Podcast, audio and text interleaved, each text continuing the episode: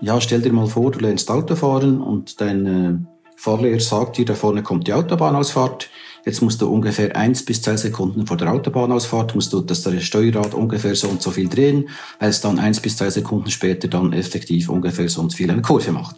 Mit so einem Auto würdest du nicht fahren. Aber ein herkömmliches Variometer ist genau das. Der Fluglehrer sagt dir, du fliegst in die Thermik rein, du spürst es, es geht hoch, dann beginnt das Vario zu piepsen, dann zählst du 21, 22, 23 und dann drehst du ein. Und das ist reine Glückssache, ob du so die Thermik direkt zentrieren kannst oder nicht.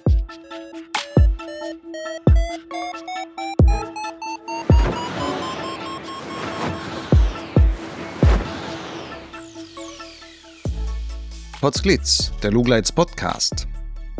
Geschichten aus dem Kosmos des Gleitschirmfliegens. Heute mit Conny Schafroth. Und ich bin Lucian Haas. Das wichtigste Instrument für einen Gleitschirmflieger ist sein Variometer. Mit Piepstönen zeigt es einem, ob man gerade steigt und wo man kreisen sollte, um wertvolle Höhe zu gewinnen. Allerdings machen es klassische Varios dem Piloten nicht gerade leicht, die Luft exakt zu lesen.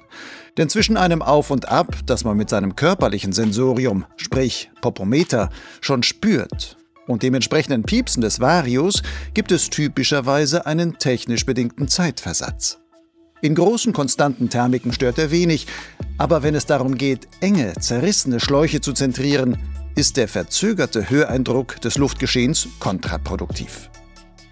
Der Schweizer Koni Schafroth hat sich Zeit seiner schon mehr als 30-jährigen Flugkarriere an diesem Manko gestört. 2015 hatte er mit einem Mal die Lösung dieses Problems vor Augen. Anstatt nur einen Luftdrucksensor zur Erfassung der Flughöhen zu verwenden, baute er in seine Vario-Variante namens XC Tracer zusätzlich eine ganze Reihe weiterer Sensoren mit ein. Beschleunigungsmesser, Gyroskop, Magnetometer, GPS. All deren Daten führt er in komplexen mathematischen Formeln zusammen, um jede Lage- und Höhenänderung des Gleitschirms gewissermaßen in Echtzeit zu erfassen. Vario und Popometer stimmen so überein.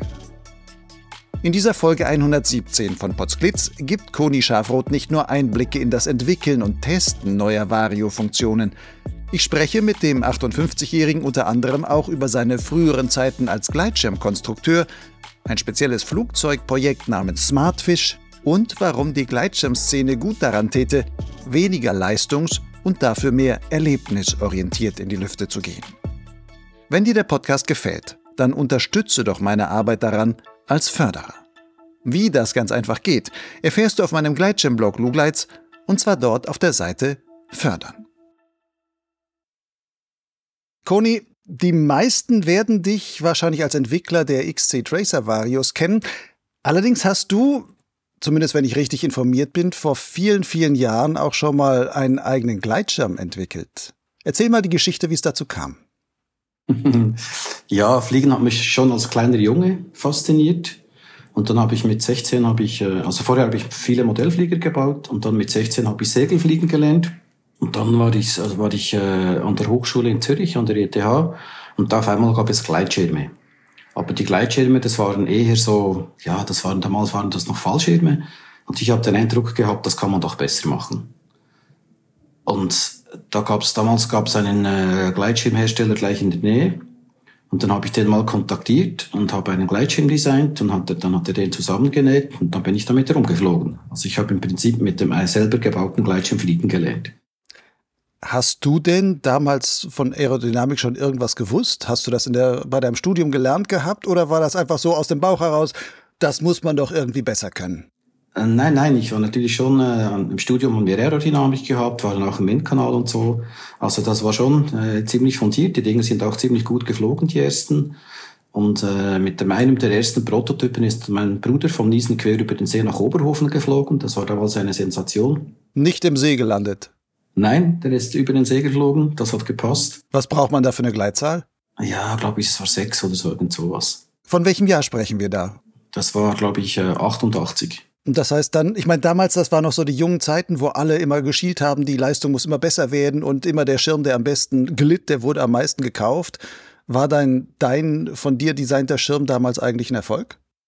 Ja, eine Weile lang lief äh, ziemlich gut. Es waren sehr, für die damalige Zeit waren es sehr gute Schirme. Jetzt aus äh, Rückblicken muss ich sagen, es war die völlige Katastrophe, wenn man es mit, mit heutigen Schirmen vergleicht. Aber für die damalige Zeit flogen die sehr gut, ja. Unter welchem Markennamen oder welchen ähm, auch Produktbezeichnungen, also Typennamen kam der auf den Markt? Also welchen Schirm kann man mit dir dann verbinden, auch wenn es heute nicht mehr draufsteht? Das war damals war das North Sales äh, hieß diese Marke und das ist dann später in, glaube ich, äh, Rico Gregorini AG ist das umbenannt worden, wegen irgendwelchen markenrechtlichen Gründen. Und da gab es da die C-Reihe, die Solution, äh, ich weiß gar nicht mehr so lange her. ich weiß gar nicht mehr so genau. Aber du warst dann quasi der Konstrukteur für die? Oder ja, einer der, der Konstrukteure für die? Nein, ich war der Konstrukteur für die und war auch zugleich Testpilot. Und das war relativ nervenaufreibend, weil äh, zu Beginn wusste man ja gar nichts. Also wir hatten so ein Phänomen, das hieß Sackflug. Damals wusste niemand, was Sackflug war. Äh, es gab auch noch keine Rettungsschirme. Wir haben dann mal einen gekauft beim lokalen äh, Drachenfluglehrer. Haben wir einen Rettungsschirm gekauft für den Drachen. Und als wir den dann das erste Mal über dem Wasser ausprobiert haben, hat er prompt nicht funktioniert. Ist gar nicht aufgegangen und so. Ja, das waren, waren relativ wilde Zeiten und da habe ich auch relativ viel Glück gehabt, dass nichts geschehen ist. Das heißt, Du sprichst jetzt, du hast also überlebt, aber verletzt hast du dich zu den Zeiten damals auch nicht. Jein, also ich habe einmal einen Blödsinn gemacht, als ich direkt vor der Firma landen wollte. Dann habe ich ein Telefonkabel übersehen. Und da musste ich so eine Umkehrkurve machen und das ist dann nicht gut gegangen, es hat nicht ausgereicht. Man gab dann ziemlich Rückenschmerzen, aber ansonsten habe ich eigentlich nie was gehabt. Wie hast du damals Gleitschirme konstruiert? Damals gab es ja noch keine CAD-Programme oder die klassischen Gleitschirmprogramme, also Konstruktionsprogramme, so Gliderplan, was man heute so alles nutzt und wo es eigentlich schon Industriestandards gibt, mit denen sehr, sehr viele arbeiten mit. Was hast du damals? War das alles Handzeichnungen oder wie hast du Nein, nein, nein, nein, das war nicht Handzeichnung, weil ich hatte das Glück, dass ich gerade das Studium fertig gemacht habe an der ETH und die hatten, hatten dort so einen Zeichenraum, wo ich immer noch Zutritt hatte. Und die hat dann auch so einen riesen äh, Plotter und da konnte ich mit einem der, der ersten CAD-Programme konnte ich dann die Schirme zeichnen. Aber es war nichts anderes als einfach Profile und dann äh, Bahnen drüber gelegt. Und dann musste man von Hand alles nachkorrigieren, von Hand alles nachrechnen, die Leinen und so. Ja, es war eine ziemlich hemdsärmelige Angelegenheit. Warum hast du dann diese Karriere nicht weitergemacht? Also warum bist du nicht Gleitschirmkonstrukteur geblieben und bist, du wärst vielleicht heute einer der berühmtesten Gleitschirmkonstrukteure, wenn du damals schon so leistungsmäßig gut drauf warst. Ja, das war nicht so für mich. Das ist irgendwie äh, dann auch noch Testfliegen und so. Ich habe gedacht, nee, irgendwann mal, das ist nicht so toll. Vielleicht auch, weil es nicht so eine ganz exakte Wissenschaft ist, das Konstruieren von Gleitschirmen?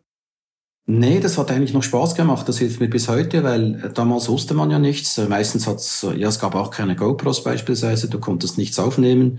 Wenn du Glück hattest, hast du eine ganz könige Videoaufnahme gehabt vom, vom Boden aus von deinen Testflügen. Aber äh, ein Schirm jetzt einen Strömungsabriss hat, weil wirklich der Anstellwinkel zu groß ist und die Strömung abreißt und dann deswegen die, der, der Druck im Schirm nicht mehr ausreicht, um das Profil aufrechtzuerhalten. Oder ob der Druck nicht mehr ausreicht und dann deswegen das Profil deformiert wird und deswegen einen Strömungsabriss gibt. Das waren also Fragen, das wussten wir damals nicht, das mussten wir alles rausfinden, hat aber eigentlich auf eine Art auch Spaß gemacht.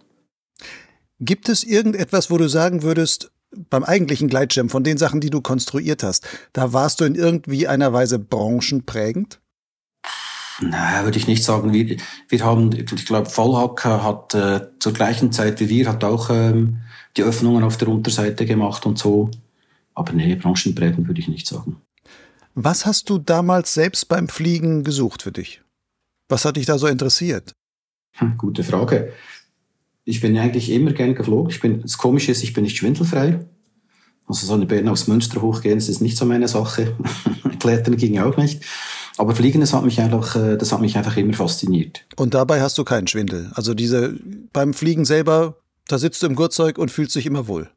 Ja, nicht immer. Ich würde mal sagen, so eine, eine Minute pro Stunde bin ich so ein bisschen, äh, vielleicht, vielleicht zu turbulent. Ich habe es auch nicht gern, wenn es zu hoch geht. Aber da gibt's auch eine Geschichte, das hat mich geprägt. Wir waren, ja, es war das, das war irgendwie Ende 80er Jahre, waren wir Soren am Niesen. Bei Südwestwind, gute Verhältnisse eigentlich, wunderbar laminaler Wind. Und dann konntest du so am Hang fast die, fast die Dünen fliegen, war das wirklich so Hochsoren. Und dann rausfliegen und dann runterspiralen und dann wieder Hochsoren. Dann bin ich rausgeflogen und dann auf einmal war der Schirm weg. Und der hat es mir wirklich, der hat es einfach aus dem Nichts, das ähm, normalerweise merkst du ja, oh, jetzt ist turbulent, jetzt kommt das, jetzt musst du vielleicht in die Bremsen greifen. Und das hat mir einfach den Schirm so zerhauen. Der Schirm war tief gerichtet, so einfach so schräg vor, vor mir, hat es dann so schräg runter, äh, so schräg runtergeschlagen. Und der erste Gedanke war, so beim Runterschauen, oh, jetzt den Rettungsschirm werfen, das wäre jetzt ganz schlecht, so oberhalb vom, vom, vom Niesen, oberhalb von der Geräte. In dem Moment habe ich nicht mal Angst gehabt, komischerweise. Und dann zwei Sekunden später war das Ding wieder offen. Und dann war es so wirklich so, bum, bum, bum, bum, da kam der Schreck erst. Aber im ersten Moment war es überhaupt nicht, war es überhaupt nicht schlimm. Und dann später haben sie in den Nachrichten an diesem Tag erzählt, dass es ein komisches Phänomen gegeben habe, dass der Jetstream sehr tief nach unten gereicht habe. Dann bist du quasi in die Turbulenzen des Jetstreams gekommen. So ja, die, die, die letzten, genau, so in die letzten Turbulenzen irgendwie, keine Ahnung, ich weiß nicht, ob es noch Jetstream war, aber einfach, das hat offenbar für eine sehr turbulente Atmosphäre gesorgt. Und das war schon ziemlich speziell, wenn du einfach so auf einmal ins Leere fällst und du merkst vorher überhaupt nichts. Hat das denn etwas an deiner Art und Weise geändert, wie du an die Fliegerei dann herangegangen bist? Äh, seither habe ich es nicht mehr so gerne, wenn es hochfliegt. Das ist, also ich fliege nicht so gerne hoch über dem Gelände. Weil du denkst, da kommt vielleicht der Jetstream wieder zu. Nein, ich denke, nein, nein, nein, nein, nein, nein, nein. Ich, ich denke überhaupt nicht über den Jetstream nach. Nein, es ist einfach, ich weiß nicht, wahrscheinlich ist was übrig geblieben. Einfach so quasi zu hoch über den Boden, mh, mm, ist nicht so gut. Aber, ich meine, du fliegst jetzt mehr als 30 Jahre und fliegst immer noch. Mhm. Was reizt dich heute daran? Es ist eine sehr wie soll ich sagen, es ist eine sehr äh, emotionale Angelegenheit. Du siehst Landschaften, die du sonst nie sehen würdest. Du triffst Leute, die du sonst nie treffen würdest. Du hast Begebenheiten, die du nie haben würdest. Es ist so quasi wie ein Türöffner in eine andere Welt, habe ich manchmal den Eindruck. Schwierig zu beschreiben. Was bist du für ein Fliegertyp? Wie würdest du dich beschreiben? Ich suche nicht die Kilometer, das ist nicht so mein Ding. Ich suche quasi die Schönheit. Also ich habe Freude, wenn ich irgendwie um Mitternacht zonen gehen kann. Um Mitternacht? Bei Vollmond ja, oder Vollmond. was? Genau, das ist cool, das macht Spaß. Genau, beispielsweise im Schnee. Das ist unglaublich, das ist unglaublich schön. Manchmal gehe ich auch an der Düne, Düne so, das habe ich auch äh, super gern. Oder am Samstag, ähm, Sonntag war ich über die Gletscher fliegen, das mache ich auch sehr gern. Es gibt schon viele verschiedene Aspekte. Hauptsache, es ist emotional. Groß auf Strecke gegangen bist du nie? Doch, doch, habe auch schon vor über 30 Jahren 100 Kilometer geflogen, aber das interessiert mich eigentlich nicht. Das ist nicht so mein Ding. Vor 30 Jahren? Ja, ja. Mit diesen 21 Zellern, die es damals gab oder was auch immer. Genau, ja. Wie kann man da 100 Kilometer schaffen? War das auch wieder ein Tag, wo der Jetstream so tief war, dass er dich ordentlich vorgeschoben hat oder was war? Nein, nein, nein, nein, hat nichts mit Jetstream zu tun. Nein, einfach ein Viersch gestartet und dann halt das Goms hinauf, da die übliche, übliche Rennstrecke, das Goms hinauf und dann das Graubünden runter bis auf äh, kurz vor Chur. Das waren ungefähr 100 Kilometer. Ja, hat ein bisschen Westwind gehabt, aber ähm, ja, ging eigentlich gut. Aber wie gesagt, ist nicht so mein Ding und dann bis abends später durch die halbe Schweiz zurückfahren, bis du wieder zu Hause bist und so. Das ist nicht so, ja. Das heißt, auf dem X-Contest sind von dir auch wahrscheinlich gar keine Flüge je zu finden. Nein, da findest du nie was. Nein. Das finde ich interessant, weil wie kommt es eigentlich, dass einer, dem es beim Fliegen letzten Endes gar nicht auf Leistung ankommt, so scheint es jetzt zumindest zu sein, wie kommt es dann so einer wie du, der nicht auf Leistung schielt an dieser Stelle, auf die Idee kommt, ein besonders leistungsstarkes Vario zu entwickeln? Ich habe mich immer geärgert, dass die Variometer so eine Zeitverzögerung haben. Und ich habe lange einen, äh, einen Kumpel, der bei einem Startup gearbeitet hat, habe ich versucht zu überzeugen, dass er äh, so ein Ding baut. Und irgendwie habe ich den nicht richtig überzeugen können. Und dann war vor, ja, was, was war das, vor etwa neun Jahren oder so, war an Ostern extrem schlechtes Wetter und ich wollte unbedingt im Prinzip draußen Skifahren gehen und so. Mhm. Und da habe ich gedacht, ja, da drehst du ja durch, wenn du nichts machen, machen kannst. Und habe ich mir so als Zeitbeschäftigung ein äh, Mikrocontroller-Starter-Kit gekauft und habe dann so begonnen zu programmieren, habe eine erste LED äh, zum Blinken gebraucht, war richtig stolz darauf, dass das geht. Und dann habe ich ein paar LEDs äh, zum, zum Blinken gebraucht, habe das Lisa gezeigt und gesagt, ja, schau mal, cool. Und dann fragt sie so, äh, für was kannst du das gebrauchen? Null Begeisterung. Ich, äh, keine Ahnung, ich weiß es nicht. Lisa ist deine Partnerin, das ja, nur genau. zur Aufklärung. Genau. Dann war am Monstermontag, war dann trotzdem auf einmal so ein kleines Wetterfenster, wo wir Skifahren gehen konnten, sind wir Pulverschnee fahren gegangen. Und dann ging es irgendwie, ich weiß nicht, zwei, dreimal auf dem Skilift. Dann sage ich auf einmal, ich habe nicht daran rumüberlegt, sage ich, ah, jetzt weiß ich, was ich damit machen kann. Ähm, und ja, dann ging es nicht lange, dann habe ich einen ersten Drucksensor gekauft, dann habe ich Beschleunigungssensor gekauft, habe dann rumexperimentiert, Und dann war relativ schnell schon der zweite oder dritte Prototyp war deutlich besser als das, was man auf dem Markt kaufen konnte. So ist es entstanden. Das war jetzt wie so ein Heureka-Moment, den du da an dem Skilift hattest. Aber wie, die Besonderheit von deinen Varios ist ja, dass du eben nicht nur eine Druckdose verwendest, sondern auch noch etwas anderes. Darfst du gleich noch erklären. Aber wie kommt man mit einem Mal auf die Idee zu sagen, ha, ich kombiniere das, das ist die Lösung? Fällt einem das wirklich so vom Himmel in den Kopf? Frag mich nicht, irgendwie schon. Also es war klar, dass das nicht, dass, dass nur die Druckdose nicht ausreicht, dass es immer eine Zeitverzögerung gibt, dass man noch andere Sensoren damit kombinieren muss. Ja, im Prinzip war das klar. Aber frag mich nicht warum. Ich wusste einfach, man muss das so machen. Bevor du mir jetzt ein bisschen mehr die Funktionsweise von den XC Tracer Varios erklärst, beziehungsweise diese Besonderheit, die du hast, lass uns erstmal über normale Varios reden. Weil ich glaube, viele Leute nutzen zwar Varios, aber so richtig verstanden, wie sie funktionieren, haben sie wahrscheinlich nicht, weil sie sich nicht darum kümmern, sondern einschalten, das piept und wunderbar, man kann das nutzen, irgendwie was. Also erklär mir mal, wie ist die Grundfunktion eines herkömmlichen Varios? Wie kommt der zu seinem Piepton? Also im Prinzip ist ein Variometer ein Instrument, das dir das Steigen und Sinken anzeigt. Und damit du das machen kannst, hast du eine Druckdose oder ein, ein Druckmesser, wenn du so willst. Und von diesem Druckmesser misst du die Höhe über die Zeit. Und wenn dann die Höhe ansteigt, dann hast du eine Kurve, die hochgeht. Dann kannst du sagen, okay, ich bin in der, letzten Sekunde bin ich drei Meter gestiegen, also habe ich drei Meter pro Sekunde steigen gehabt. Und ein Problem bei einem normalen Variometer ist, dass diese Druckdose, das zeigt nicht immer äh, 1027,32 Meter an, sondern es ist immer plus 10, 20, 30 Zentimeter. Es hat so ein sogenanntes Rauschen drauf. Mhm. Und damit du das rausfiltern kannst, musst du halt, ja, musst irgendeinen äh, Filter verwenden. Ähm, Im prim primitivsten kannst du sagen, du machst einfach einen, einen Durchschnittsfilter über die letzten 10 Messungen und dann nimmst diesen Wert und dann ver vergleichst du diesen Wert mit dem Wert. Der Durchschnittswert von davor, ja. Mhm. Ja, genau, von davor. Und dann, wenn es hochgeht und piepst, dann musst du halt Piepstöne machen und wenn es runtergeht, äh, machst du nichts oder machst halt einen Sinkalarm. Ähm, das ist so ein primitiv erklärt. Das Problem ist halt jedes Mal, wenn du einen Filter einbaust, dass du halt eine Zeitverzögerung hast. Und ich hatte damals so ein, ein, ein altes Vario von Bröning, so ein gelbes Ding, so eine Shampooflasche. Und da waren es gefühlt zwei bis drei Sekunden. Also ich wusste einfach, wenn das Ding mal piepst, dann sofort eindrehen. Und das ist mir dann bei den ersten äh, Testflügen mit den Extra-Tracer auch zum Verhängnis geworden. Also sobald das der Extra-Tracer gepiepst hat, habe ich gewusst, jetzt musst du eindrehen, dann bin ich rückwärts aus der Thermik rausgefallen. Bis ich gelernt habe, nee, du musst ja warten, bis es weniger Steigen anzeigt und erst dann eindrehen. Das war so drehen, weil ich so lange mit dem alten Ding rumgeflogen bin. Es war relativ äh, schwierig äh, umzugewöhnen, aber jetzt geht geht's nicht mehr ohne. Das heißt also, Klassische Varios haben einen gewissen Zeitverzug, einfach weil du die vielen Messungen einen Durchschnittswert bilden musst und das braucht seine Zeit und das braucht dann von der Ausgabe her noch seine Zeit, dass das schön ausgefiltert ist. Und dann kriege ich im Grunde immer erst zwei Sekunden später ungefähr das angezeigt, was, was eigentlich wirklich Sache ist. Nein, das, das, das, das mit, der, mit dem Durchschnittswert, das ist eine primitive Betrachtung. Es gibt natürlich viel ausgefeilt, äh, ausgefeiltere äh, Filter oder bessere Filter wie das. Aber trotzdem, du hast im Prinzip hast du immer eine Zeitverzögerung. Da kannst du machen, was du willst. Und die kann mehr oder weniger groß sein. Und das ist dann halt das Problem. Ähm, ja, stell dir mal vor, du lernst Auto fahren und dein äh, Fahrlehrer sagt dir, da vorne kommt die Autobahnausfahrt.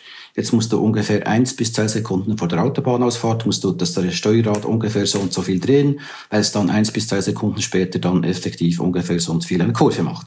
Mit so einem Auto würdest du nicht fahren. Aber ein herkömmliches Variometer ist genau das.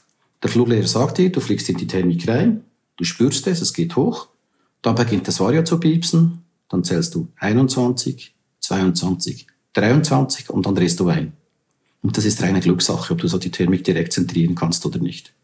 Und die XZ-Raster sind halt ganz direkt. Das heißt, du kannst einfach wirklich warten, bis es weniger Stärken anzeigt, dann weißt du, du hast den Kulminationspunkt überschritten, jetzt kannst du hindrehen. Was hast du bei den XC-Tracern nun anders gemacht, dass du halt diese, den Zeitverzug, der dann bei den klassischen Varios drin ist, dass du den nicht mehr hast? Ähm, da sind verschiedene Sensoren eingebaut. Also da hat es nicht nur einen, eine, einen Drucksensor, sondern es hat auch einen Beschleunigungssensor über drei Achsen. Es hat einen Dreh, äh, Drehwinkelsensor über drei Achsen. Es hat das äh, Magnetfeldsensor über drei Achsen. Und dann werden auch noch die GPS-Daten ähm, verwendet. Und alle diese Daten werden zusammen kombiniert und jetzt kannst du im Prinzip ganz vereinfacht kannst du sagen, der Beschleunigungssensor merkt, wenn du anfährst, der Drucksensor zeigt dir das mittlere Steigen an und wenn es dann wieder aufhört zu steigen, ist wieder der Beschleunigungssensor an der Reihe. Das ist eine ganz primitive Betrachtung, stimmt so natürlich wirklich nicht. Das ist ein sehr komplexes äh, mathematisches Verfahren. Wir haben noch sehr lange gehabt, bis, äh, bis wir den Dreh raus hatten, wie wir es machen müssen. Aber wie gesagt, es ist einfach Sensor Data Fusion und ähm, braucht viel Arbeit. Und wenn du dann viel Arbeit investiert hast, auf einmal funktioniert Du hast jetzt gerade noch auch gesagt, Magnetsensordaten in drei Dimensionen und sowas. Ja. Wie spielt sowas zum Beispiel da rein? Ähm, wir haben im Prinzip eine, wie soll ich das sagen? Alle Sensoren für an sich sind relativ ungenau. Aber wenn du alle die Daten miteinander kombinierst, dann hast du ziemlich eine, eine ziemlich genaue Vorstellung, wie dein aktueller Flugpfad im Moment gerade aussieht. Du hast, man sagt dem, du hast nicht eine Messung, sondern du hast eine Schätzung. Und diese Schätzung beruht aus, aus, aus all den Daten, die du halt äh, sammeln kannst. Und da ist auch das äh, Magnetfeldsensor spielt eine Rolle. Der misst einfach das Erdmagnetfeld und wie du dich in dem bewegst oder so. Genau, richtig. Und das brauchst du um die Orientierung, in welche Richtung dass du genau fliegst und so.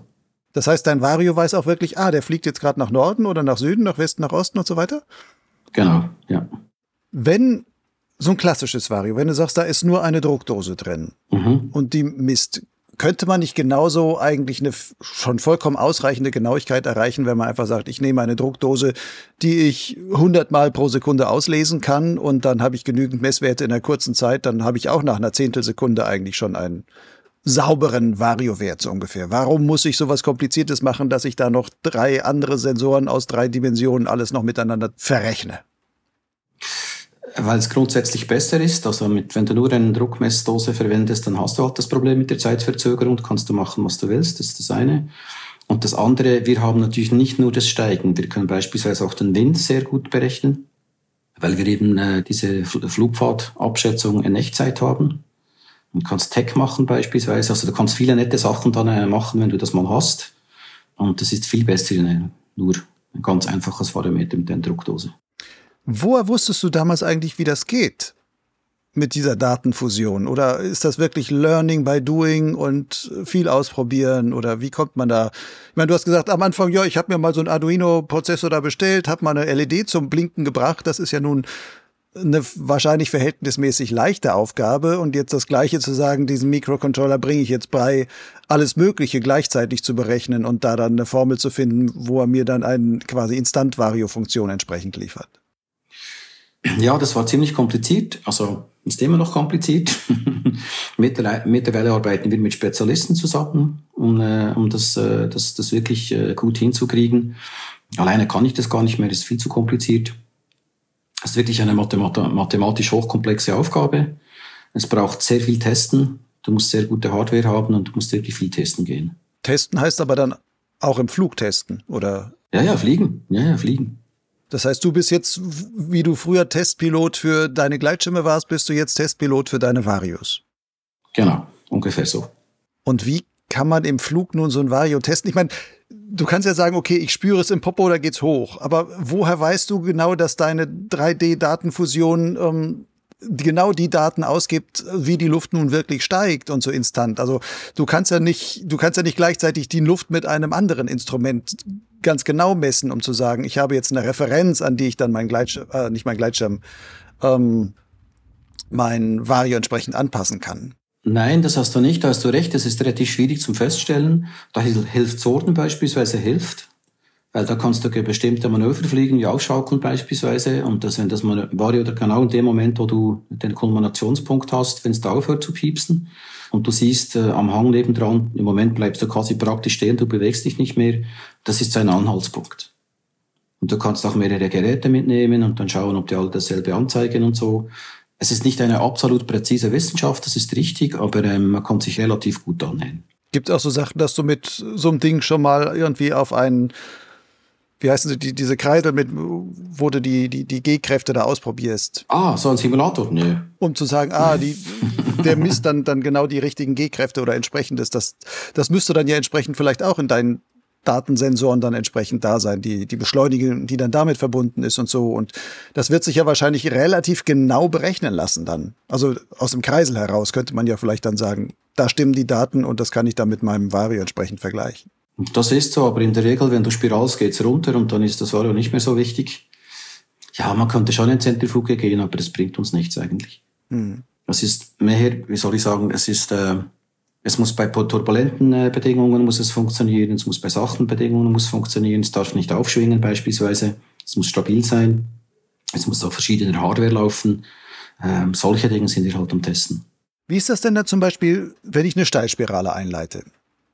Da kommen ja mit einem Mal starke G-Kräfte, aber ich sinke dann nach unten, aber eben starke Beschleunigung und sonst was alles.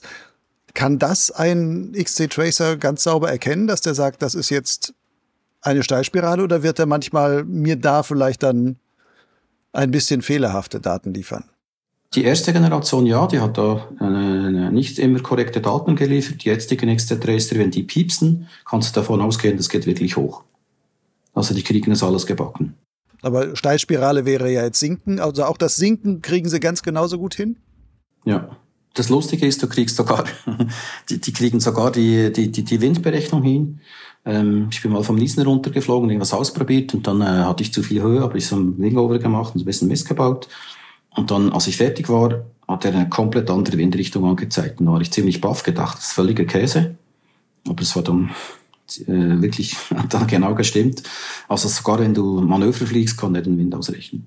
Manöver heißt aber, ich meine, normale Windberechnung von Varius funktioniert ja meistens so, dass die sagen, okay, du, du musst Kreise fliegen und dann versetzen wir, äh, nicht versetzen, wir messen dann gewissermaßen aus den GPS-Daten den entsprechenden Windversatz und können dann sagen, okay, so stark war das Steigen, so stark war der Versatz damit und daraus rechnet man dann als im Grunde Vektorrechnung den Wind aus. Wie machst du das bei deinen Varius? Die Details kann ich dir nicht erzählen, das wäre, kann ich konnte nicht aus dem Nähkästchen plaudern. Bei uns ist es so, brauchst keine Kreise, du kannst auch nur Achten fliegen, das reicht schon. Und das hängt damit zusammen, weil wir eben einen Magnetometer haben und dann ganz genau wissen, wie das Gerätchen ausgerichtet ist. Ich konnte leider nicht in die Details gehen, weil äh, das ist eine unserer Stärken, die Berechnung. Und äh, das funktioniert nicht nur beim Kreisen. Auch wenn du jetzt nicht genau in die Details gehen willst. Aber du erkennst dann beispielsweise Kreisradien und sonstiges und das fließt alles in diese Berechnung damit rein, dass du sagst, ah, in diese Richtung greift er beim Zorn jetzt weiter aus und in die andere Richtung weniger weit aus der Kreis, also muss da entsprechender Seitenwind sein oder sowas. Ganz primitiv gesagt, ja. Dann verrat mir aber eine andere Sache. Du hast ja die XC Tracer Varius über die Jahre auch immer noch weiterentwickelt und da auch neue Funktionen dann reingenommen. Wind mit diesem ähm, Sorenwind hast du schon, schon genannt. Ähm, wenn das hier gerade draufkommt, bei mir gewittert es hier gerade. Es rumpelt dann vielleicht ein bisschen auf der Aufnahme. Die, die das anhören, nicht wundern. Ähm, hier in Bonn geht gerade ein Gewitter durch, wo ich hier sitze. Also, du hast die XC Tracer Varius immer weiterentwickelt. Und äh, neuerdings beherrscht zumindest der XC Tracer Max II eine Funktion äh, namens Tech. Was hat es damit auf sich? Tech, ja, ist eine lange Geschichte, sind wir seit Jahren dran, bis wir es zuverlässig hingekriegt haben. Stell dir vor, du bist mit einem Segelflieger unterwegs, du fliegst mit so, keine Ahnung, 150, 200 Stundenkilometer geradeaus und jetzt ziehst du am Steuerknüppel. Was geschieht dann? Der Segelflieger geht, äh, steigt hoch und du konvertierst im Prinzip Geschwindigkeit in Höhe. Und dann wird ein konventionelles Variometer sagen, ah, okay, es geht hoch, jetzt muss ich piepsen. Und ein totalenergiekompensiertes Vario, das piepst nicht. Ein totalenergiekompensiertes Vario, das berechnet im Prinzip die kinetische Energie und die potenzielle Energie, also die Geschwindigkeit, Energie aus der Geschwindigkeit und die Energie aus der Höhe. Und nur wenn die gesamte Energie zunimmt, dann piepst es. Und im Prinzip haben wir beim Max 2 dasselbe gemacht. Und der Vorteil von Tech ist jetzt, wenn du eine Talquerung machst und mit viel Speed und Vollgas da quer übers Tal fliegst, und jetzt bist du, ja, Talquerung ist immer ein bisschen ein Problem, ob du hoch genug äh, ankommst und wenn du jetzt in einen, einen kleinen Schlauch reinfliegst, ja, direkt eindrehen kannst du nicht. Du musst zuerst aus dem, aus dem Speeder raus und dann wird Geschwindigkeit in Höhe umgesetzt. Mhm. Und dann piepst es sowieso. Und bei Max 2 ist es jetzt so, dass das alles weggerechnet wird, dass es wirklich nur anzeigt, wenn es steigt, durch die Thermik. Das Steigen durch das äh, Umwandeln der Geschwindigkeit äh, in Höhe, das wird, wird alles weggerechnet. Deswegen kannst du im Prinzip direkt eine Thermik zentrieren, auch wenn du voll, voll auf der Speedbar äh, rausgehst. Aber woher weiß das Vario, dass ich gerade den Beschleuniger getreten habe? Das weiß ich nicht. Das sieht einfach, dass du die, dass du die Geschwindigkeit äh, um, umsetzt in, äh, in, in Höhe. Dann nimmt er die Geschwindigkeit ab und die Höhe nimmt zu. Und deswegen kann es ausrechnen und sagen, ja, okay, ähm, das ist gar nicht wirkliches Steigen, das ist nur eben eine Umwandlung von, Energie, da muss ich jetzt nicht piepsen. Ich weiß nicht, bei, äh, auf unserem YouTube-Kanal siehst du so ein Video, wo wir da so rumspielen mit Tech und da siehst du, kannst den Schirm aufschaukeln und äh, vorschießen lassen aufschaukeln und das bewegt sich praktisch überhaupt nicht. Macht das eigentlich einen Unterschied, ob ich dann einen A-Schirm fliege oder einen D-Schirm? Weil hm, die leistungskräftigeren Schirme normalerweise ja auch viel besser Geschwindigkeit in Höhe umsetzen vom Profil her und so. Ja, für einen A-Schirm bringt es nicht so wahnsinnig viel. Natürlich, je besser es der Schirm ist, umso, um, umso mehr bringt's. Was wir festgestellt haben, Tech funktioniert wunderbar, wenn du geradeaus fliegst. Und wenn du mit der Thermik damit rumfliegen würdest, kannst du auch ausprobieren, kannst das einstellen, aber das funktioniert nicht so gut, weil wenn der Schirm ein bisschen beschleunigt, ein bisschen schneller fliegt, aber auf der gleichen Höhe, dann rechnet das Vario aus, oh, die gesamte Energie hat zu, zugenommen, also steigst du. Jetzt muss ich piepsen. Und dann piepst manchmal das Vario, bevor es überhaupt steigst. Das ist relativ äh, so nicht, nicht, nicht, nicht wirklich intuitiv. Und deswegen haben wir es so gemacht, dass im Prinzip du es einstellen kannst, dass es im Geradeausflug Tech hat, dass es in der Thermik ganz normal Rixadresser ist und da hat es so eine Transitionsphase, wo es dann halt von 100% Tech auf 0% Tech so einen fließenden Übergang macht. Da hat der Pilot aber dann im Flug selber keinen Einfluss drauf, sondern er weiß immer nur, okay, wenn ich geradeaus, wie du vorhin sagtest, eine Talquerung fliege oder so etwas und dann in ein Steigen reinkomme und meinen Beschleuniger loslasse und noch zusätzlich steige oder so, das erkennt dann entsprechend in diesem Moment der XT-Tracer, der Max 2 mit der Tech-Funktion, genau. aber nach drei Sekunden oder so ist ja. das dann abgeschaltet. Ja, weil du hast dann auch die Geschwindigkeit hast du dann äh, abgebaut. Nach drei Sekunden ist die weg.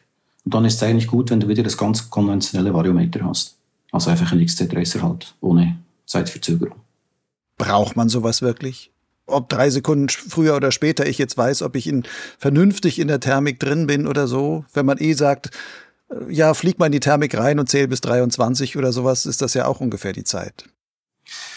Nein, das Ding ist, wenn du ähm, direkt, du kannst im Prinzip, kannst du direkt aus dem Beschleuniger, kannst du die Thermik zentrieren nicht auf Glück, Glück, sondern du weißt wirklich, du kannst gezielt eindrehen. Und das kannst du sonst nicht machen, weil du einfach die Information, die fehlt dir. Vielleicht kannst du es mit, äh, äh mit Erfahrung, kannst du, kannst es kompensieren oder teilweise kompensieren. Aber wenn du es wirklich das Vario anzeigt, wo oder wie das es jetzt gerade aktuell steigt, dann hast du eine große Chance, dass du direkt den Schlauch zentrieren kannst. Aber da musst du die, die, äh, die Top-Piloten fragen, die damit rumfliegen, die sagen im Prinzip, äh, ja, es, es hilft einfach, um die Thermik besser zu mappen. Ist einfacher. Ist dann wahrscheinlich aber hauptsächlich dann interessant, wenn ich wirklich Wettbewerbspilot bin, so ungefähr, wo ich sage, da kann jede drei Sekunden, die ich früher irgendwie richtig in der Thermik drin bin und damit schon zehn Meter höher bin als die anderen, die da im selben Schlauch äh, sind und ich sitze dann auf den oben drauf, habe ich einfach einen Vorteil. Ja, für die kann es gut sein. Oder wenn sie eine Linie fliegen wollen, beispielsweise, wenn du äh, im Steigen langsamer fliegen willst und wenn es weniger steigt, schnell, weniger steigt, schneller fliegen äh, willst, da hast du auch das Problem, dass das Vario falsch piepsen würde. Und auch da ist natürlich ein Vorteil, wenn du einfach ganz genau spürst, was jetzt geht. Wenn ich jetzt keinen Tech habe, aber viel auch mit Beschleuniger spiele und so, dann, so wenn ich dich richtig verstanden habe, leite ich damit ja immer wieder auch Fehlinformationen für mich ein. Ja, ich gehe ein bisschen aus dem Beschleuniger, mein Schirm steigt automatisch, weil er eben Geschwindigkeit ein bisschen höher umsetzt. Das Vario piept und ich denke, ich drehe dort ein mhm. und ähm, da ist gar, kein, gar keine Blase. Also ich, ich drehe dann einfach drum rum, mhm. weil gar nichts ist. Gibt es Techniken, wie man ich auch ohne Tech besser mit dem Vario arbeiten sollte? Oder gibt es so Tipps, wo du sagst, achtet auf, auf spezielle Flugtechniken, damit ihr das Vario auch richtig interpretieren könnt und damit ihr nicht ständig Falschinformationen selber induziert? Boah, schwierig, kann ich dir nicht sagen. Ich weiß es nicht. Also mich hat das immer gestört, wenn ich eine Talquerung gemacht habe und in einen Schlauch äh, reingeflogen bin per Zufall. Ich habe eigentlich nie zentrieren können. Ich habe es probiert und jedes Mal Höhe verloren. Weil in der Regel ist der Talverquerung verbunden auch mit Talwind. Und die Schläuche sind verblasen und wenn es was hat, die Thermik, ist die halt relativ eng. Und wenn du die nicht gleich auf, auf Anhieb findest, dann ist die einfach weg. Ich weiß nicht, wie man das konventionell findet. Deswegen haben wir Tech gebaut. Ich kann es dir nicht sagen. Das heißt, du gehst dann aus dem Beschleuniger raus und dann, wenn es dann trotzdem piept, sagst du, okay, hier ist der echte Bart und nicht der von mir vorgegaukelte, so ungefähr. Ja, genau, richtig. Du kannst wirklich auf das Vario hören und das Vario zeigt dir einfach an, es steigt oder es steigt nicht. Das reale Steigen, also das kompensierte Steigen, nicht das Steigen, weil du Geschwindigkeit in Höhe umwandelst. Bist du mit deinen Varios zum besseren Piloten geworden? Ich denke schon, ja. In welchen Punkten? Es fliegt viel effizienter. Also du kannst die Thermik äh, kannst du äh, effizienter zentrieren. Wenn du beispielsweise, wenn es sehr enge Schläuche hat, am Sonntag war das sehr eng, äh, war auch bockig. Und wenn du dann eng drehst und dann das Vario piepst und dann weißt du, Haus geht trotzdem hoch, das hilft. Mit einem konventionellen Variometer, ja, weil es dann halt so bockig ist, ist es ein bisschen schwieriger, denke ich. Ich denke schon, dass es einfacher ist damit.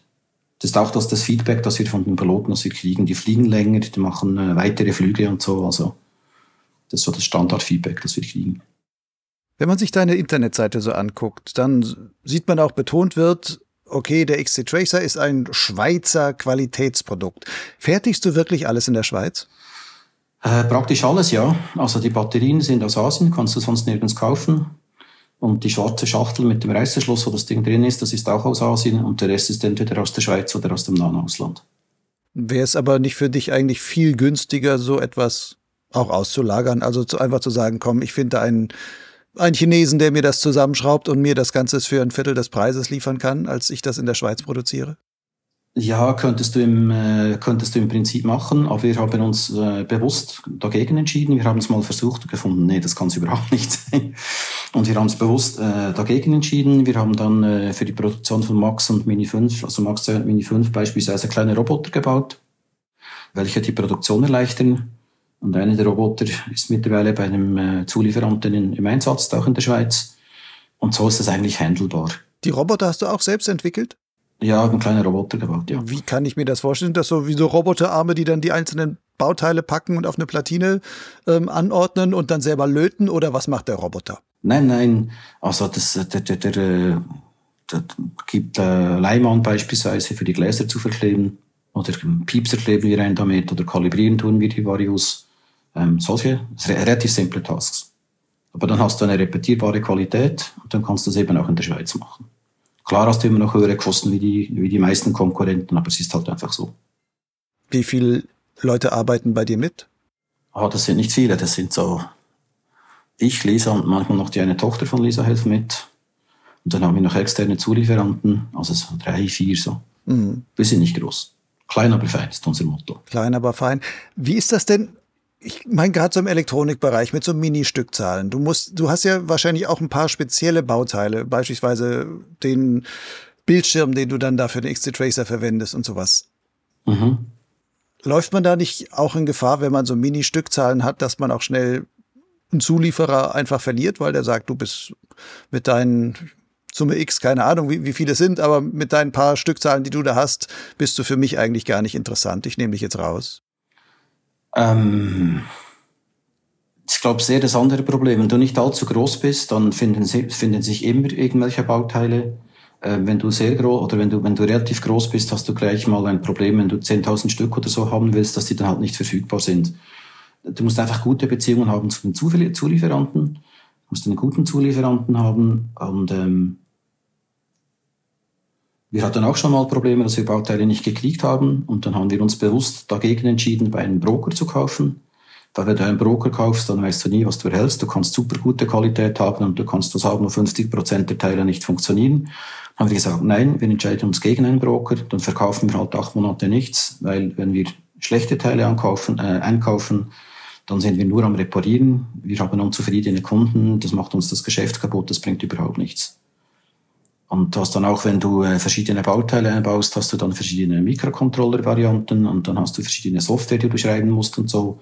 Und irgendwann mal fliegt dir das Ganze um die Ohren. Und wir haben einfach gesagt, nee, machen wir nicht, dann warten wir äh, halt, bis wir die Teile haben. Letztes waren es acht oder neun Monate, bis wir wieder was verkaufen konnten, aber so war es halt. Was machst du dann in der Zeit oder was hast du in dieser Zeit gemacht, wenn du sagst, dann einfach Software weiterentwickelt oder? Ja, ja, entwickeln. Das Entwickeln braucht die meiste Zeit. Das Produzieren ist nicht so, nicht so das Problem. Das Entwickeln ist, braucht die meiste Zeit. Das heißt, du sitzt ständig am Schreibtisch und programmierst und guckst, wie kann ich meine Sensordatenfusion da noch, noch mal besser machen? Ja, nicht nur, nicht nur äh, Schreibtisch, auch äh, Testfliegen, ähm, für zukünftige Produkte schauen, was wir machen wollen neue Hardware bauen, neue Varianten ausprobieren, neue GPS testen beispielsweise. Es ist sehr aufwendig. Also beispielsweise, als wir die ersten Mini-GPS gemacht haben, haben wir über fünf, ich weiß nicht mehr, ob es 20 oder 25 Prototypen gebaut, bis einer so gut war, dass der, verwendet, dass der verwendet werden konnte. Und der Krieger ist damit um X-Alps geflogen. Das war eigentlich nicht geplant. Ich habe nur äh, gefragt, ob er für uns testen würde, weil wir nicht dazukommen, weil wir eben oft äh, zu wenig zum Fliegen kommen. Und Solarzelle, ob das mit der Energie ausgeht, mit der Sonne, dann weißt du erst, wenn du über mehrere Tage oder Wochen damit fliegst. Und das können wir schlicht nicht, weil wir haben zu viel zu tun. Aus dem Kriegel gegeben und dann ging es noch zwei, drei Wochen, dann hat er angerufen, ob er so Make-Ups verwenden dürfte.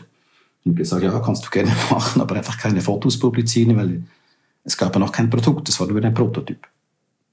Wir bauen sehr viele Tests. Es ist ähm, äh, sehr viele Prototypen, machen sehr viele Tests. Wir haben auch für äh, Max, 2, Max, Max 2 und Mini 5 haben wir eine C- und FCC-Zertifizierung gemacht. Bist im Radiolabor, äh, bezahlst 450 Franken die Stunde, um die Dinge zu testen. So ist extrem teuer. Ob sich das lohnt, schwierig zu sagen, aber ja, wir haben einfach die Dinge getestet, um zu schauen, dass wir eine möglichst gute Qualität liefern können.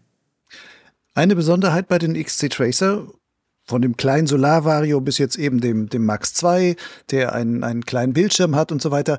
Du bist nie darauf gegangen, ein, ich sag mal, ein großes Vario zu bauen mit wo du Routenführung drauf hast, einen FAI-Dreiecksassistenten und sonst was alles, was, was man so hat. Warum eigentlich nicht? Ähm, gute Frage. Wir müssen es handeln können, das ist ein Punkt. Ein weiterer Punkt ist, dass der Markt ja, das sind natürlich die Leute, die man, von denen man hört man, das sind diejenigen, die da die großen Strecken fliegen und so. Aber ich glaube, die Menge der Hausbergflieger ist viel, viel, viel größer. Und wenn du viele Features einbaust, kannst du dir auch sehr viel Ärger einhandeln. Und sobald dass du zu viele Features drin hast, hast du zu viel Ärger und dann kommen noch mehr Requests, jetzt könntest du das noch einbauen, das noch einbauen, das noch einbauen. Dann haben wir gesagt, nee, wir machen es ganz andersrum. Wir versuchen getreu dem alten Smart-Slogan, Reduce to the Max, möglichst viel rauszunehmen, um den User-Nutzen zu maximieren. Weil wenn dann die Leute jeweils fragen, wenn du sie in der Messe triffst, ja, kann ich das und das und das im Flug einstellen? Dann sage ich, ja, kannst du, aber lässt du die Bremsen los? Äh, nein. Ja, wie sollst du dann was, äh, was einstellen? Äh, gute Frage. Und dann hat sich das Thema meistens erledigt. Ich denke, das ist ein sehr kleiner Markt für die, groß, für die, für die, für die komplexen äh, Fluginstrumente. Und mittlerweile ist es ja so, wenn du am, am, am X-Halb schaust, wo fast alle mit dem äh, Max 2 unterwegs waren in diesem Jahr, die fliegen fast immer mit deinem Handy dazu.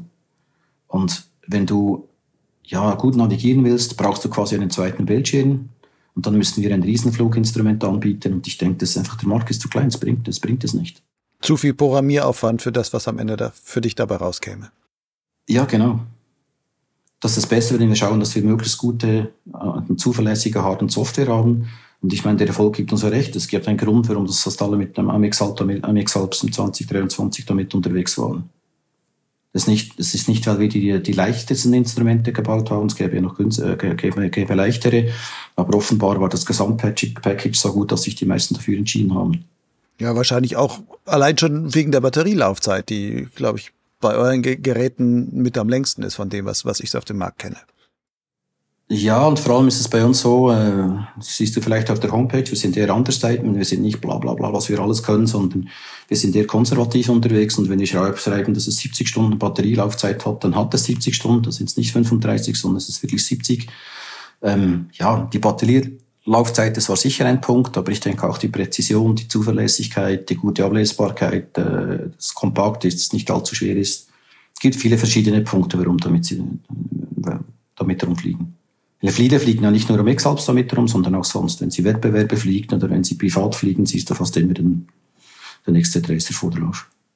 Lebst du eigentlich heute allein vom XC Tracer? Also ist das so dein, dein Unternehmen und deine Einkommensquelle?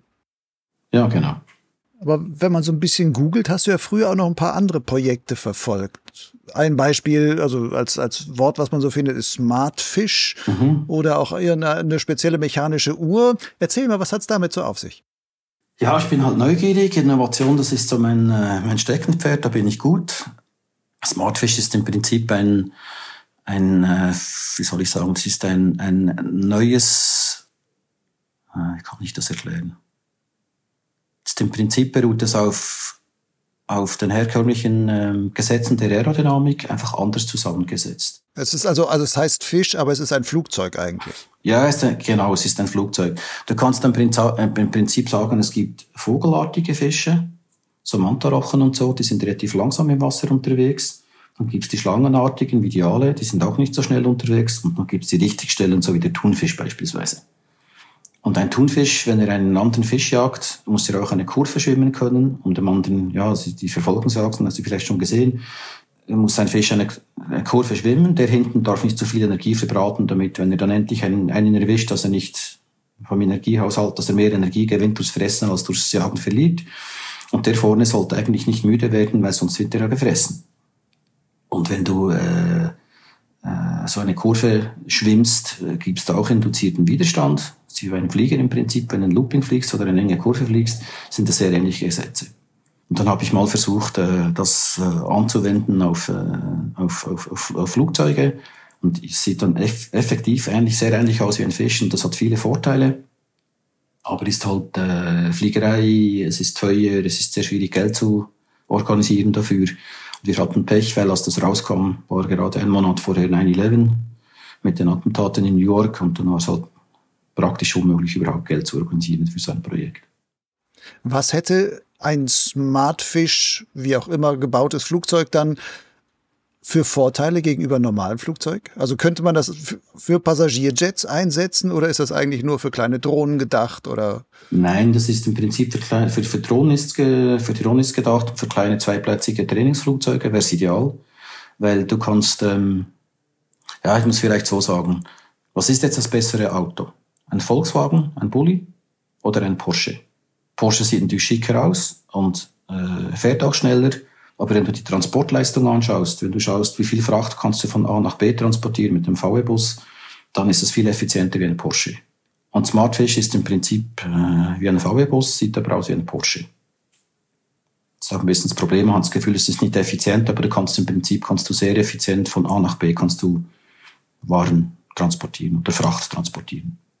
Und das ist viel einfacher wie ein herkömmliches Flugzeug, wenn du mal dich achtest, wenn du beim Flügel sitzt, beim Verkehrsflieger, wenn der landet, was da alles beim Flügel rausschaut. Es hat kaum mehr Flügel, sondern nur noch so sehr, irgendwelche Sensoren und Aktuatoren und Klappen und Stellzylinder und, und, und, und.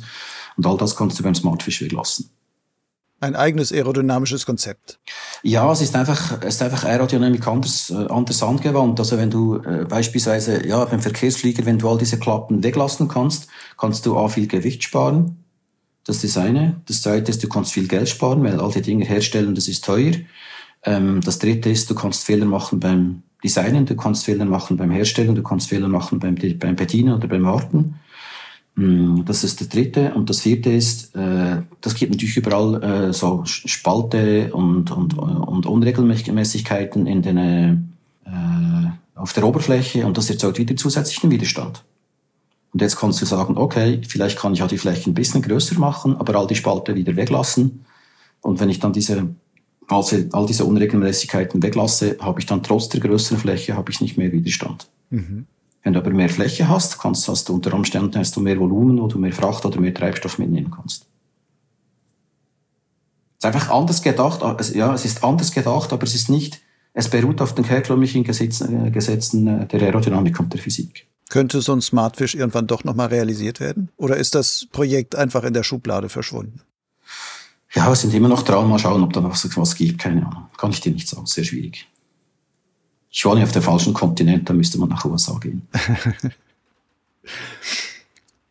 Dein Name ist mir im Zusammenhang mit der Gleitschirmszene als erstes, also wo ich dann zum ersten Mal gelesen habe, das war bei einem Projekt von Jin, wo die, also dem Gleitschirmhersteller Jin, der neue Schirme entwickelt hat und wo es dann haben, ja, wir haben jetzt neue Profilformen da dann auch verwendet oder spezielle Profile verwendet, sogenannte Equalized Pressure Profiles, EPP.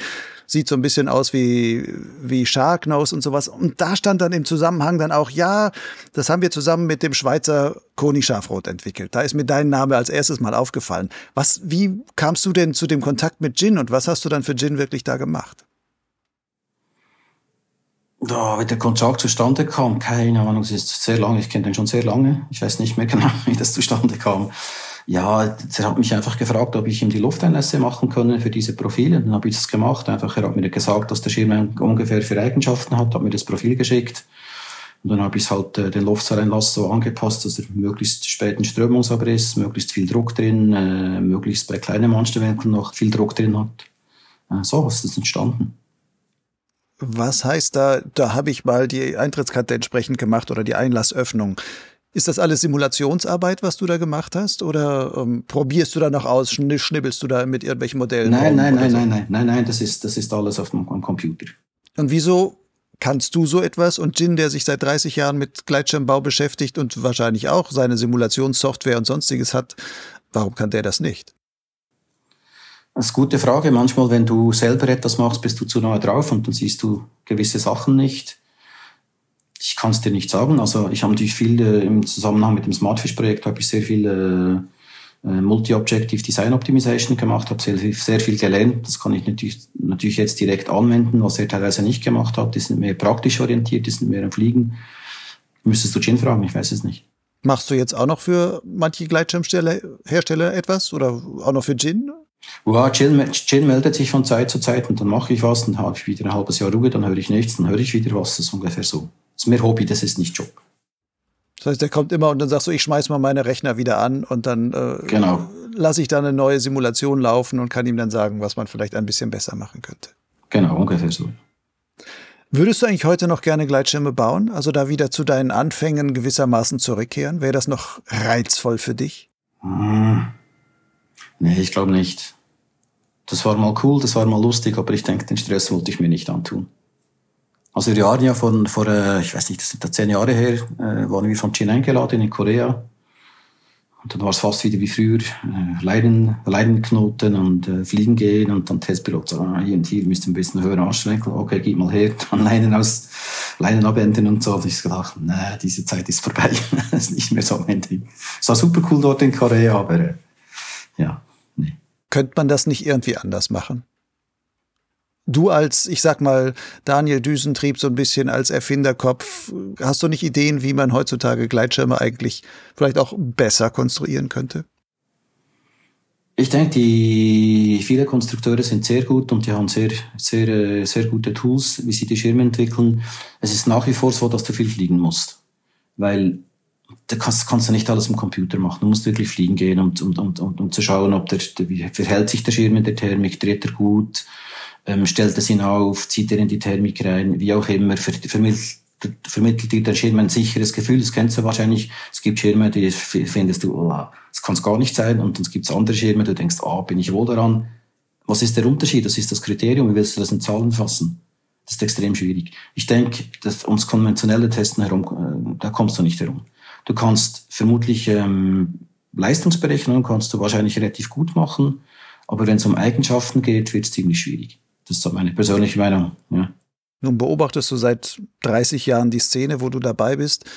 Zum einen die Gleitschirmbauer-Szene, sage ich mal, aber auch die allgemeine Gleitschirmszene.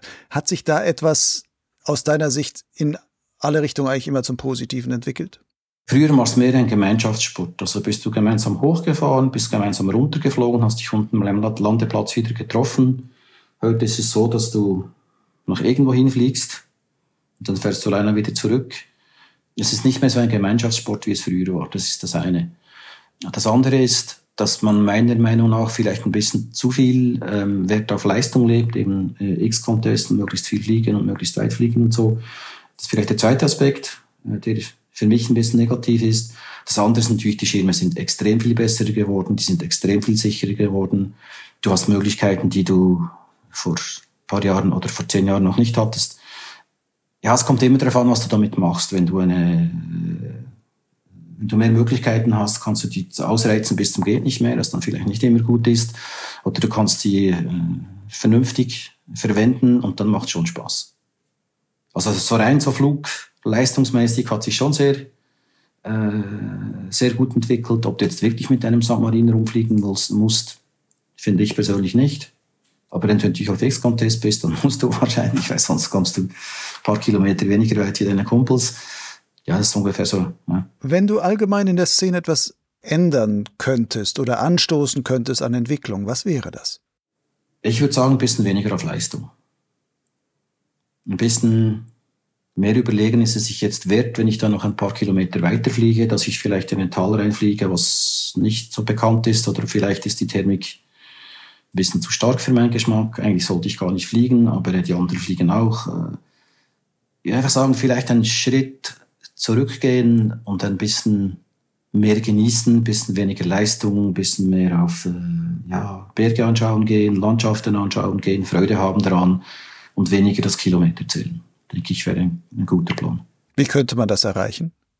Also wie kann man der Szene den, die Impulse dahin geben, dass die sagt, komm, wir hängen mal Leistung nicht so hoch und äh, den Erlebniswert an anderer Stelle höher? Das weiß ich nicht. Ich bin, ich bin Ingenieur. ich bin nicht Psychologe. Das kann ich dir nicht sagen. Das ist schwierig. Ich weiß es nicht. Wie kam es, dass du den Leistungsgedanken nicht so für dich nicht so hoch hängst? Ich war einmal an einer, war das eine Schweizer Meisterschaft? Ich weiß gar nicht. Ganz in den Anfängen mal im, im, am Salef in Genf. Und ähm, ja, wenn du einfach gesehen hast, dass die da beinahe Kollision haben oder sogar Kollision hatten in der Luft und so, war für mich relativ rasch klar, das ist nichts für mich ich, ich habe einfach gedacht, das ist viel zu gefährlich. Es gab damals auch sehr viele Unfälle. Am PwC gab es regelmäßig schwere Unfälle. Ja, und dann für, für, mich war das relativ rasch, war das Thema erledigt. Das hat mich gar nicht wirklich interessiert. Du wolltest nur fliegen, aber die Zahlen waren irrelevant. Genau, Spaß haben und das war's. Wenn du so auf Spaß haben und, und angenehmes Fliegen und so weiter orientiert bist, hast du dich denn eigentlich beim Gleitschirmfliegen mal ernsthaft verletzt? Äh, ja, ich habe vor vier oder vor fünf Jahren äh, habe ich Mist gebaut. Da war ich allerdings am Arbeiten, da war ich am Mariometer testen. Da wollte ich die Top landen, war eigentlich äh, kein Problem. Aber da ich euch Top landen wollte, habe ich vorher nicht, nicht genau geschaut und da waren auf einmal Kühe. Und weißt du noch die richtigen Kühe, also mit den großen Hörnern und so. Und dann war, war relativ rasch klar, ah, das ist ganz eine schlechte Idee, dort darfst du nicht landen. Dann habe ich irgendwie zwei, drei Sekunden überlegt, was jetzt richtig ist. Und dann habe ich die falsche Entscheidung getroffen und gesagt, ich gehe trotzdem dort runter, aber auf der Seite. Und dann war halt äh, ein relativ starkes Lee. Und dann stand ich mit den Füßen schon fast auf dem Boden. Dann hat sich noch halb hochgehoben und dann gab es einen Strömungsabriss, weil ich zu stark gebremst habe. Dann bin ich auf den Rücken gefallen und habe den Rückenwirbel eingedrückt. Das hat mich extrem geärgert, weil vorher hatte ich über 30 Jahre lang nichts. Das ist ein Unfall, den ich gehabt habe. Und ein anderer Unfall, das war Sommer vor einem Jahr, also äh, 22. Da habe ich schlicht einfach nicht aufgepasst. Da war ich auch noch am, am, am Zeugs ausprobieren. Dann hat es mich aus fünf, sechs Metern Höhe hat's mich runtergehauen. Dann habe ich so einen Totalzerstörer gehabt. Oder fast Totalzerstörer, ein paar Meter über dem Boden. Das ist nichts, einfach wirklich fünf, sechs Meter über dem Boden ist drei Viertel vom Schirm weg. Aber äh, das hat überhaupt nichts gemacht. Also ich konnte ihn noch abrollen, der Schirm ging so halb wieder auf. Ähm, aber es war schon, es war schon lehrreich. Es war einfach zu viel Wind, zu starken Wind. Also oben, oben dran war es zu viel Wind, äh, zu starke Thermik. Der Wind war, glaube ich, so um die 30 kmh. Und vorne hat es halt Häuser und äh, Bäume und so. Und dann mit Thermik zusammen, es war einfach zu viel. Was hast du dann für dich für Lehren daraus gezogen? Ähm, Wetterbericht viel besser anschauen. Das ist das eine. Das zweite ist, äh, ich habe damals mit Lisa ausgemacht, dass sie, äh, beim, äh, dass sie zum Landeplatz fährt. Und eigentlich war mir schon in der Luft klar, zum Landeplatz fliegen ist eigentlich äh, keine gute Idee. Du solltest vorne am See landen, aber sie haben es nicht gerne, wenn du vorne am See landest. Und ich habe am Vormittag schon mal einen Flug gemacht und da war der Wind so stark, da war klar, nur vorne beim See landen. Und dann schon beim Starten war es eigentlich, ich hätte gar nicht starten sollen, weil ich habe, da waren Tandempiloten, normalerweise fliegen die in Interlaken bei jedem Wetter und die waren so ein bisschen zögerlich. Dann ist der eine raus, ich habe dann nicht, nicht richtig zugeschaut und wenn ich dem richtig zugeschaut hätte, wäre mir schon klar gewesen, dass das einfach ein Mist ist. Ich habe diverse, ich habe diverse Fehler gemacht. Einfach ja, so klein, schnell, kleinen Flug machen, schnell ausprobieren, funktioniert die Software und so, und das war ein Mist. Ist nichts passiert, aber äh, muss Leben daraus ziehen. Auch die kleinen Flüge sind wichtig, können gefährlich sein. Glaubst du, so ein Fehler würde dir jetzt nicht mehr passieren? Ja, ausschließen kannst du es nicht, dass du wieder mal Mist baust, aber ich versuche versuch schon bewusster zu fliegen. Ja, wie soll ich sagen? Ich denke, Fliegen ist wahrscheinlich gefährlicher, als wir alle denken. Aber man kann schon versuchen, die Risiken äh, zu minimieren und dann halt, äh, ja, muss ich jetzt wirklich einen Kreis fliegen? Wäre es jetzt nicht besser, wenn ich vielleicht dann auch fliegen würde am Hang bei der starken Thermik und so? Und dann erst, wenn ich wirklich überhalb, oberhalb von der Krete bin, kann ich dann Kreise fliegen. Unten dran ist vielleicht nicht so eine gute Idee. Ich mache mir schon vermehrt solche Gedanken. und versuche bewusster zu fliegen, um eben das Risiko zu minimieren. Und du kannst trotzdem über die Alpen fliegen, über Gletscher, das funktioniert wunderbar. Fliegst du manchmal ohne Vario? Na, gibt immer was zum Ausprobieren. Woran bist du jetzt gerade? Was gibt es Neues zum Ausprobieren? Kannst du schon einen kleinen Vorblick liefern, über was vielleicht künftig noch kommt? Ja, wir sind äh, dran, äh, eine deutlich bessere Hinderniswarnung zu machen. Das ist das eine. Dann sind wir natürlich immer wieder dran, Windberechnung zu verbessern. Dann wird der Thermikassistent äh, nochmal deutlich besser werden. Und aktuell sind wir gerade dran, dass wir dann in Zukunft ähm, Software und ähm, Hindernisdatenbank und äh, Luftraum-Updates übers Handy machen können. Also es kommt, kommen einige spannende Sachen. Also es bleibt weiterhin spannend mit XC Tracer und du wirst noch einiges zu tun haben, die ganzen Funktionen da weiterzuentwickeln. Koni, ich danke dir für das interessante Gespräch, die Einblicke sowohl in deine Schaffensgeschichte als auch in die technische Details von XC Tracer. Vielleicht sind einige, die damit unterwegs sind, werden jetzt dieses kleine Instrumentchen, die sie da auf, auf dem Cockpit haben, vielleicht noch etwas mit größerer Hochachtung sogar noch betrachten und sagen, oh, da steckt ja vielleicht noch, noch viel mehr Hirnschmalz dahinter und ähm, Schweizer Tüftler, Ideen und sonstiges, dass das alles so funktioniert. Ja, es steckt äh, ziemlich viel mehr dahinter, aber wir können leider ziemlich vieles können wir nicht sagen, was wir genau machen. Aber äh, die Kunden wissen es zu schätzen. Das ist die Hauptsache. Das war die Potsglitz Episode 117 mit Koni Schafroth. Wie immer findest du in den Show Notes dieser Folge einige weiterführende Links. Ich bin Lucian Haas und der Produzent von Potsglitz und Lugleitz. Podcast und Blog sind für mich Herzensprojekte. Als freier Journalist lebe ich aber auch von diesen Angeboten. Allerdings verzichte ich bei der Finanzierung bewusst auf kompromittierende Werbung, störende Paywalls oder Abo-Regelungen. Stattdessen setze ich darauf, dass, so wie die Natur mir beim Fliegen die Aufwinde schenkt, du mir, als begeisterter Hörer und Leser, finanziellen Auftritt gibst. Als Förderer darfst du so viel geben, wie du willst, beziehungsweise selbst entscheiden, was dir so ein Angebot wert ist. Ein häufig gewählter Förderbeitrag ist 60 Euro im Jahr oder umgerechnet 5 Euro pro Monat. Aber egal was du zahlst, jeder Betrag trägt in der Summe seinen Teil dazu bei, dass sich Potsglitz und Lugleitz im Dienst der Gleitschirmszene auch in Zukunft weiter betreiben und entwickeln kann. Alle nötigen Infos, wie dein Förderbeitrag mich erreicht, findest du auf lugleitz.blogspot.com. Dort gibt es den Menüpunkt Fördern. Lugleitz schreibt sich L-U-G-L-I-D-Z. Bis zum nächsten Mal. Fall nicht vom Himmel,